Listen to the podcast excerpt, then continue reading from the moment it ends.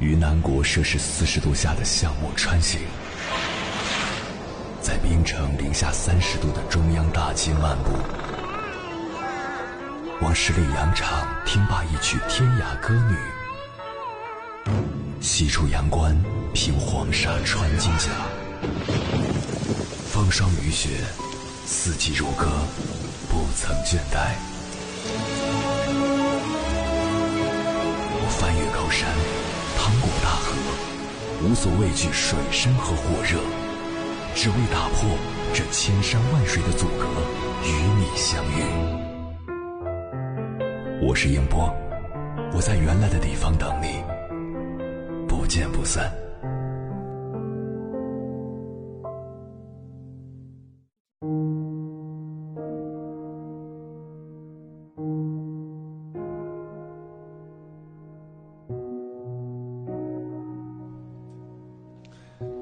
作家莫言曾这样评价自己：“我不够成熟，不够圆滑，不够老练。”他被误解时从不争辩，吃了亏后从不计较，认准一件事便下足苦功。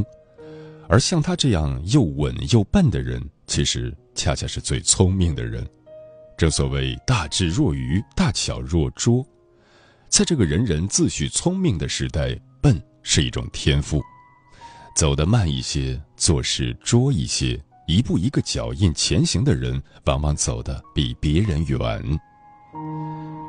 买家说：“世界上最不缺的是聪明人，最缺的是与自己死磕的笨人。那些能赢到最后的人，未必有多聪明，但一定耐得住寂寞，坐得住冷板凳。”莫言小学都没读完，却自幼热爱文学，渴望成为作家。同龄人在田野里玩耍时，他借来图书，躲在猪圈苦读。乡亲们看热闹闲聊时，他伏在当下，模仿名家进行创作。很长一段时间里，他除了下地干活，就是看书写作，日子过得很是清苦。直到二十六岁那年，他终于发表了一篇小说，实现了靠笔杆子吃饭的梦想。当上作家后，他笔耕不辍，却一直不温不火。可他没有心浮气躁，而是远离了热闹的社交场，关起门来在家精进写作水平。熬了多年，在年逾花甲之际，他最终斩获了诺贝尔文学奖的桂冠。站在聚光灯下，莫言说：“晚熟的人到了合适的时候，出现了能让他展现才华的舞台，他便会闪闪发光的。”生活这个试炼场中，谁的成功都不是一蹴而就的。在找到舞台之前，每个人只能像他一样，于凄清岁月中慢慢的磨，笨笨的熬。磨练出坚韧的心性与毅力，才能熬得过所有的冷清与艰难。齐白石早期的画作无人赏识，落魄到只能去寺庙借住，但他不甘放弃，闭门十载摸索风格，开创了红花墨叶派，成为一代国画大师。季羡林的主业是研究古印度语。却一度因学科冷门而不受关注，可他并不灰心，埋头钻研数十年，取得了卓越的学术成果，成为学界泰斗。好的人生都是苦苦熬出来的，想要长成参天大树，必须先把根深埋地下，抵达灿烂的黎明之前，只能先穿越漫漫长夜。熬过无人问津的寂寥，才能收获人生的丰饶与繁华。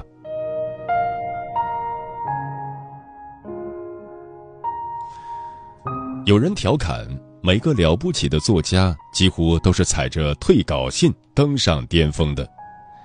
莫言也不例外。起初，他不敢给大报大刊投稿，选择的都是地市级刊物，但他满怀期待的寄出稿件。等来的却只有一封封的退稿信。不知吃了多少次闭门羹后，他终于接到了廉耻编辑部打来的电话。对方说他寄去的小说文风不错，但主题与杂志调性不符，问他能不能换个题材再写一篇。他赶紧连夜打磨了一篇新小说，以最快的速度寄给了对方。谁知对方看完后很不满意，将他批得一文不值。你怎么搞的？这一篇还不如前面的那篇好。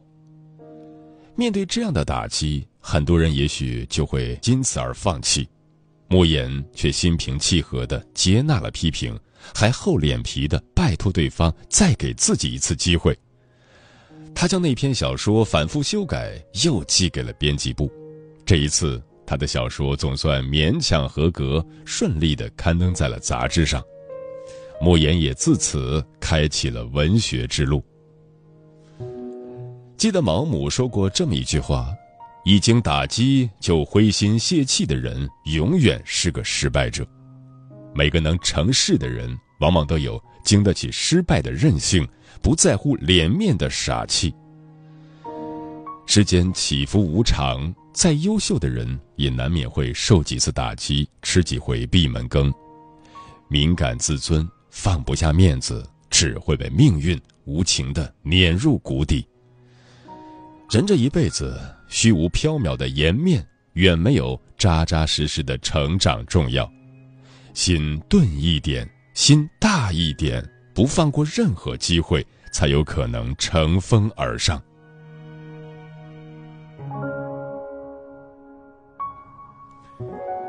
莫言在获得诺贝尔文学奖后，诋毁和谩骂随之而来。有人根本没看过他的作品，却羞辱他内心阴暗。满纸胡诌，有人见他迟迟不发新书，就讽刺他徒有虚名，江郎才尽。对于这些毫无根据的重伤，他本可以据理力争，为自己讨个公道，但他却反应迟钝，任由旁人冷嘲热讽，从未辩解过一句。他曾在《生死疲劳》一书里写道：“对付嘲弄和讽刺，最有效的办法就是装傻。”让他的机智变成对牛弹琴，对猪唱歌。的确，外界的风言风语，旁人的重伤诋毁，不必太挂在心上，不动声色，笑着放过，才是大智慧。余秋雨在担任一部纪录片的嘉宾主持时，被外界抨击不入流、沽名钓誉，流言蜚语铺天盖地。他却毫不在意，照常在家读书写文章。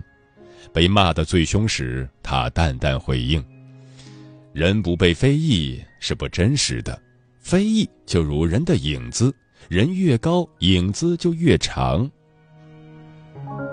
身处纷繁世间，每个人的经历不同，认知不同，格局也不同，谁都免不了会被误解和质疑。但不是所有的事。都值得我们费心费力争出对错。莎士比亚曾说过：“与其做愚蠢的聪明人，不如做聪明的笨人。”遇到不讲理的人，你若偏要计较，不让分毫，只会反受其累。真正的大智慧是忍辱不变，寡言不争。该装傻时就装傻，该糊涂时就糊涂。远离了世事纷扰，解脱了自己的心，方能走得从容，活得潇洒。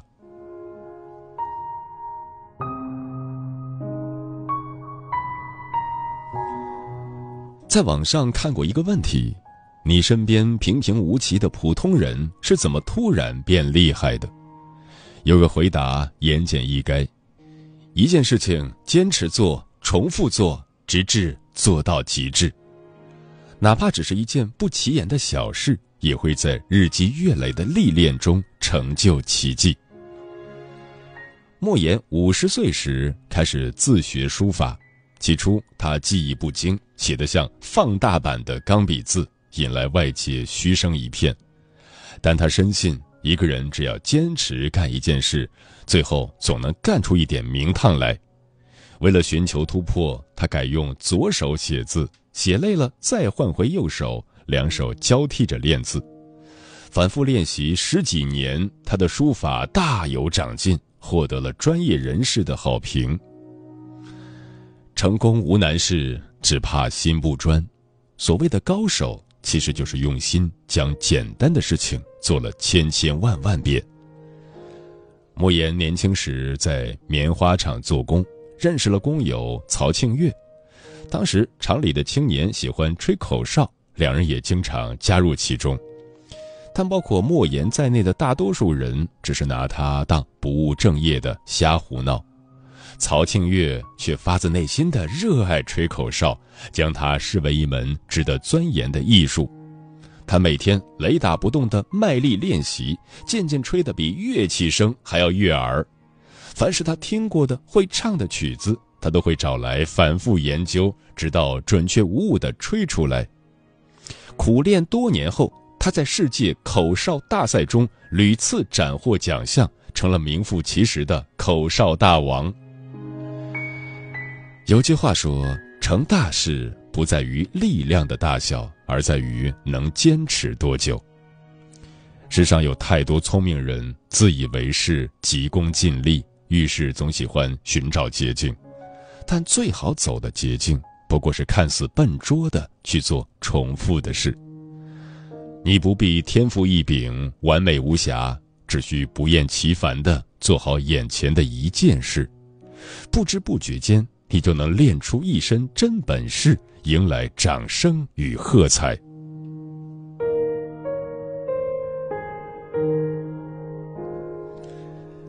国学大师南怀瑾说过：“最聪明的人是最平凡的人，看起来最平凡、最笨的人，却有上上智。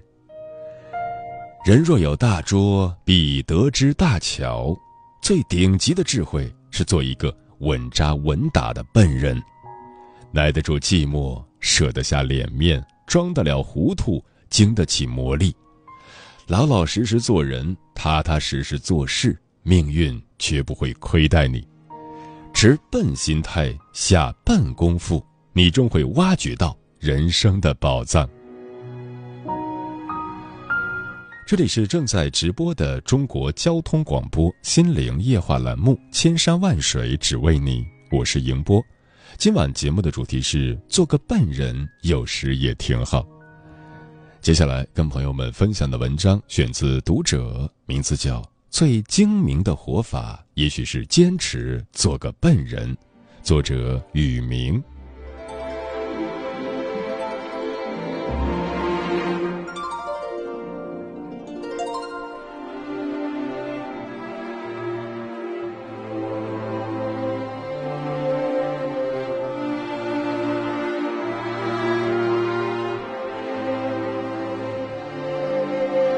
奥斯卡·王尔德说过：“我不想成为一个智者，因为智者总是在思考如何变得更聪明。我更愿意成为一个愚人，因为愚人可以永远快乐。人生在世，精明者的人生未必顺遂，笨有笨的妙处。精明者往往追求完美，追求极致，不懂得适可而止。”极尽算计的人生，有可能失去的比算计更多。笨人，别人给他八分，他却只取六分，但生活往往会奖励他十分。看似不精明的选择，却是最智慧的活法。做个笨人，守好自己的原则，不算计，所需之外不贪心，遇事能稳住自己，不急躁。生活是个万花筒，越简单，往往得到的越多。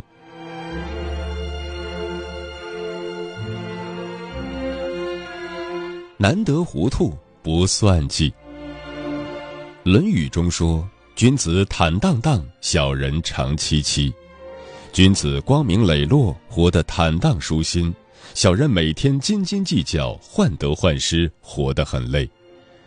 生活中总有一些人。他们斤斤计较，事事都想占便宜，但机关算尽，最终只有一场空。人生这条路，算计越多，失去就越多。放下精明算计之心，反而会拥有无限可能。电视剧《人世间》里，乔春燕就是一个因算计得到很多，也因算计失去更多的人。乔春燕是光字片最聪明、最能干的姑娘。她凭借自己的精明算计、察言观色，被提拔成了妇联副主任，单位甚至给她分了房子。后来，她被调到洗浴中心任职副总，不得不将妇联分配的房子还回去，但她并不想花钱租房。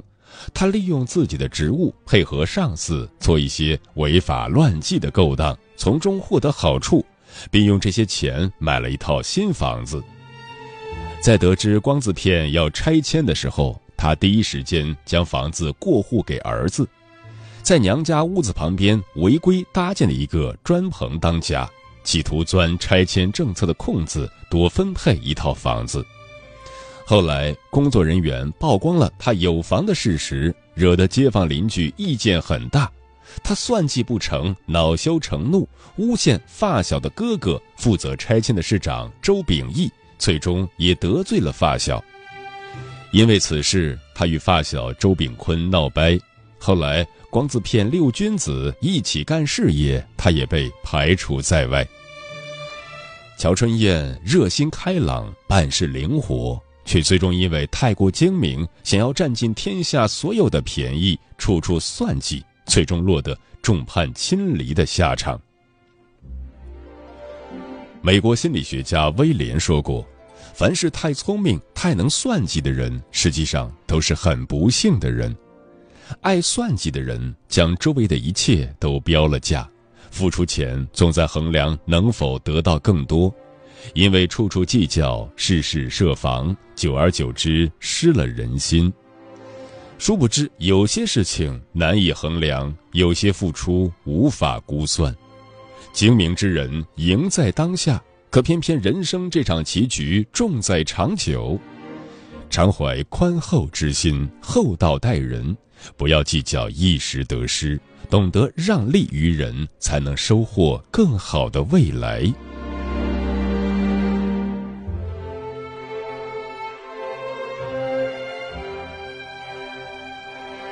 知足常乐，不贪心。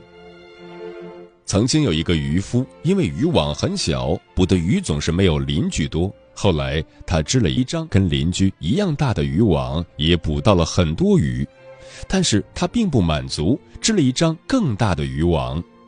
几天后，他带着渔网出海捕鱼，果然捕到了更多的鱼。但因为渔网太大，鱼太多，最终捕鱼船被渔网拖翻了。这之后，渔夫才明白，凡事适可而止，懂得知足不贪心的人，才能走得更远。贪得无厌，注定是一场灾难。人生路漫漫，能守住自己的欲望，控制住自己的人，才能赢得自己的人生。《基督山伯爵》里的卡德鲁斯，就是因自己无尽的贪欲，活生生的葬送了性命。卡德鲁斯原本是一名小裁缝，曾经帮助过唐泰斯的父亲。后来，唐泰斯因遭陷害被捕入狱。多年后，卡德鲁斯在法国南方开了一家客栈，与身患重病的妻子一起苦苦维持生计。唐泰斯出狱后化身神父，从卡德鲁斯口中得知了当年害他的那些人如今的处境以及生活情况。唐泰斯便以感谢为名，赠送了卡德鲁斯一颗价值五万法郎的钻戒。这笔意外之财，卡德鲁斯如果能够谨慎使用，不仅能够给妻子治病，也将大幅提升他们的生活水平。然而，贪婪的本性一步步引诱着卡德鲁斯走向深渊。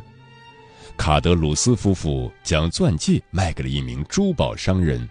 因为暴风雨天气，商人不得已只能留宿客栈。卡德鲁斯却心生贪念，与妻子合谋杀死了珠宝商人，将钻戒再次据为己有。卡德鲁斯带着钱和钻戒逃之夭夭，却在逃亡的路上被人杀害。这始于贪念的疯狂举动，最终要了卡德鲁斯的性命。有句话说得好，贪心会使雪亮的眼睛失明。人生路上有着数不尽的诱惑，人总是想要更多。有的人洒脱通透，懂得克制自己的欲望，知足常乐，从而越走越远；而有的人永不知足，常常被欲望裹挟，甚至滋生邪念，陷入沼泽。适时知止，控制欲望，掌控自我，才能成就自己。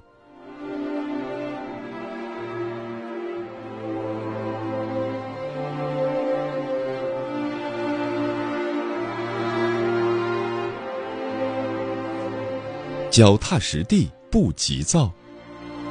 你听过企鹅定律吗？在南极水陆交界处，不是光滑的冰层，就是尖锐的冰凌。身形笨重的企鹅，既没有可用来攀登的前臂，也没有可以飞翔的翅膀。它们是如何从水中上岸的？原来，企鹅上岸时都会猛地低头，从海面拼命往下沉，等潜到一定程度。再摆动双足，依靠海水产生的压力和浮力蹦出水面，落回地面。企鹅拼命往水下深潜，看似笨拙，却是为了蓄势而上。企鹅定律告诉我们：没有沉潜与积淀，就没有爆发和力量。精明的人在努力向上攀爬，而笨人则在努力向下扎根，然后向上生长。奥运冠军全红婵就是一个在创造奇迹的跳水队里走出的笨小孩。他出生于广东湛江麦河村，父母以务农为生，家庭状况不算好。为了挣钱给妈妈看病，帮助父亲分担家里的重担，七岁的全红婵走上了跳水的道路。对这么小的孩子来说，刚接触跳水时，站在跳水台就已经浑身发抖。更何况要每天从高处入水，全红婵为了克服恐惧，她用了最笨的方法——多练，让自己对高台摔入水中的感觉麻痹，也让各组动作成为肌肉记忆。平日的训练中，全红婵从不抱怨，每一次都全力以赴。如果跳下来发现动作出现失误，她会自觉回到跳台上重新跳，直到动作合格为止。在孩子天性贪玩的年纪，全红婵依然每天坚持训练四百跳，把压水花的感觉练成一种记忆。正是这种笨拙与坚守，让他在十三岁时入选国家队，最终在东京奥运会一跳成名。当被记者问到状态不好时怎样调整，是怎样压住水花的，他总是会略带羞涩地给出非常简短的回答。练。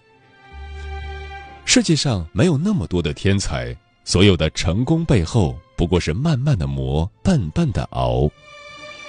有句话说得好：“开在废墟里的玫瑰依然浪漫，我走的每一步都有意义。”人生路漫漫，每一个进步都不必那么着急，步伐不必太大。真正厉害的人从不着急。他们都懂得专注的按照自己的节奏前行，不浮不躁，脚踏实地，实事求是，厚积薄发。作家刘震云说：“我们这个民族最不缺的是聪明人，最缺的就是笨人。人生在世，最怕的是自作聪明，作茧自缚。只有放下小聪明，舍得下笨功夫。”才是通往成功最快的路。最轻松的活法是难得糊涂，眼无是非；最通透的活法是知足常乐，适时知止；最稳妥的活法是脚踏实地，向上而行。平淡的去面对自己的生活，摆正自己的心态，你自然会拥有的更多。